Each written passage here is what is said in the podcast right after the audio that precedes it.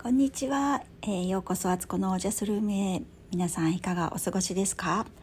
えー、今日は10月17日月曜日の現在朝の8時41分です、えー、ちょっと冒頭の挨拶なしで始まってしまいました。が、えー、皆さんいかがお過ごしでしょうか？やっぱりねちょっとね週末全然あの本当にこう前はねどうしても撮ると思ってやってたから撮れてたんですけどやっぱりねこう本当家族がいる中でとかって環境を整えないと録音できないですね。なのでちょっと間が空いてしまいましたが、えー、皆さんが、えー、健やかに、えー、過ごされていることを、え願っております。はい、え今日はですねお話ししたいことがあって、え始めたわけなんですけど何かというと自分の強さは弱さであり弱い部分は強い部分であったりするという話なんですね。これすごく話したくてねこの週末ずっとねチャンスを伺ってはねこう話せる収録したいなと思ってたんですけどそれができずに、えー、持ち越したんですがもうそのボルテージがね早くこの言葉がね外に出たがってるっていうので、えー、このエネルギーをね大事にしながらお話ししたいと思います。とあるねあのラジオを聞いててすごい納得したんですが自分のね強い部分とか長所とかあの体の強い部分とかね性格でもね強く出てる部分ってそれは自分のいいところでもあり強い点でもあるんだけど同じくして弱い部分でもあるっていうねこの表裏一体の理論を聞いた時にめちゃくちゃ納得して膝を打ったということがこの週末あったんですよ。それって例えばどういうことかというと私で言えばね私多分胃腸がねめちゃくちゃ強いんですよね。なので普通の人だったらそれ食べたらお腹壊しちゃうみたいなものでも結構平気だったりするしたとえ壊したとしてももうざーっとあの出しちゃえばその後ケロッとしてるみたいなねなんかそういうとこあるんですよ。これってものすごくあの胃腸が弱い人とかね消化力が弱い人にとっては羨ましい話だと思うしなんか好きなものがね結構どれだけでも食べれちゃったりとかするわけなんですよ。その反面これって弱点にもなりうるっていうことはどういうことかっていうと、えー、たくさん食べれちゃうからできちゃうんですよね。食べれちゃうイコール食べ過ぎて弊害として体重が増えちゃうとかあの体がちょっといつも重くなってしまうとか、えー、体になんかねこう溜め込むタイプになってしまうとかねそういうことなんですよ。だから強い点を自分の強みをうまく生かせばあの何でも食べられて、えー、量もねたくさん食べられて健康であり続けるってことができるんだけどそれが同行しちゃう使いすぎちゃうあの強いからって言ってね平気で使いすぎちゃうとそれがマイナスな要因も生むっていう原因になってるっていうねこれでもし私がすごく胃腸が弱かったりとかしたらやっぱ自分なりに食べるものとか気をつけたりとかね量とかも制限したりとかをあの本能的にできるんですけどあの本能的にしなくても大丈夫っていうのが分かってるからこそそこが無意識的になってしまうっていう点なんですよね。でこれは面白いなと思ったんですよ。なんか他にもいっぱい言えるなと思ってあの体のことだったらそういうことって分かりやすく出ますけど性格とかね特質みたいなところも例えばめちゃくちゃおしゃべりが上手な人とかあのおしゃべりな人っているとしてそういう人ってこうあのいつも元気そうででいろんな人とコミュニケーションがうまくできて友達とかもたくさんいたりとかいつもなんか賑やかにしているっていう反面喋りすぎちゃうことで誰かを疲れさせてたりとか、えー、必要以上に喋っちゃってね墓穴を掘ってるとかそういうことってあると思うんですよね。家族はもう周りはなんか静かにしてくれと思ってるのに なんか家の中でずっと喋ってるみたいな 状態とかね。で自分もそれで傷ついたりとかあのぐったりしちゃったりとかねそういうあるんですよ。このバランスを取るのがすごく大事で自分がどどこまでやると心地よくてその自分の長所を最大にこう発揮できるかっていうポイントみたいなところを見極められる力がないとあのやりすぎちゃうとか逆にやらなさすぎちゃうみたいなねそれが怖いからみたいな風になると今度やらないで封印しちゃったりもするんですよね力をね。いやこれは本当にあるなと思ったんですよ。でもそれって自分のバランスってどこにやじろべえのねこのねバランスが取れる部分ってどこにあるのかっていうのが分かるのは結局振り切ったりとか振り切らな全く振り切らないことの恥を見ないと真ん中って分かんなかったりもするのでだからまあ若いうちにそういうことをいろいろ試行錯誤しながら経験を積んであのいろんなとこぶつかったりしながらねあのしながらもあここまで行くとダメなんだとかあこれは大丈夫なんだとかあむしろここって最大マックスで一番いい地点じゃないみたいなこととかね。なんかそういうのをもうやるしかないんですよね多分ね。トライアンドエラーをしないで、えー、理論だけで他の人の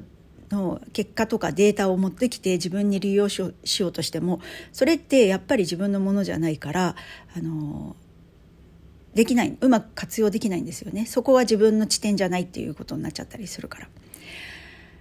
だからこれをねなんか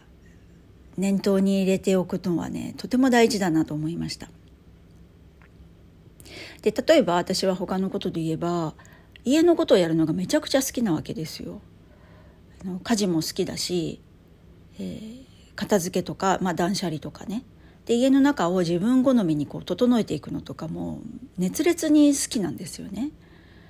でもこれって例えばやりすぎちゃえば断捨離しすぎちゃうみたいなねあの人のものまで捨て始めるとか必要なものまで捨てちゃうとかそういうことにもなりかねないしあとあの家事が好きだからって言ってね家事ばっかやってたら意外とそれで自分が疲弊してるみたいなねそれこそね私ルーティンすごく多いんですけど毎日の朝の家事のねそれを毎日やらなくてもいいのになんかやらなきゃいけないみたいな脅迫観念に今度はなっていって自分が疲れちゃってるとかそういうこともあるわけですよ。でそうなった時にあ今日はやらなくてもいいかなっていう自分をねこう認めたりとか本当にやらない日を作ったりとかあの断捨離もねちょっとしすぎない程度のところで止めとくとかねやり始めるとやっぱりね面白くなってくるんでねどんどん捨てちゃったりとかするんですよね。あの昔なんかノートに私が自分でジャーナリングみたいな感じで自分が好きなこととかっていうのをバーッと書き出しててあの捨てることって書いてたんですよ。でそれを見て末っ子がめっちゃ恐ろしがっててママの好きなことに「捨てる」って書いてあるとか言ってすごいあの騒いでたことがあったんですけど。だから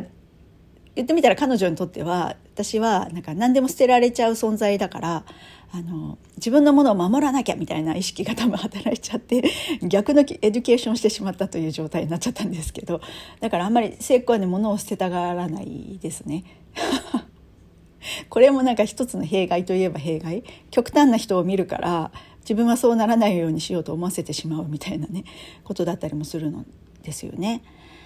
なんかねなんかそういうのいろいろ考えて本当自分のねあの強いとこ弱いとこっていうのを本当に見極めていく逆に自分が弱いなと思うとこ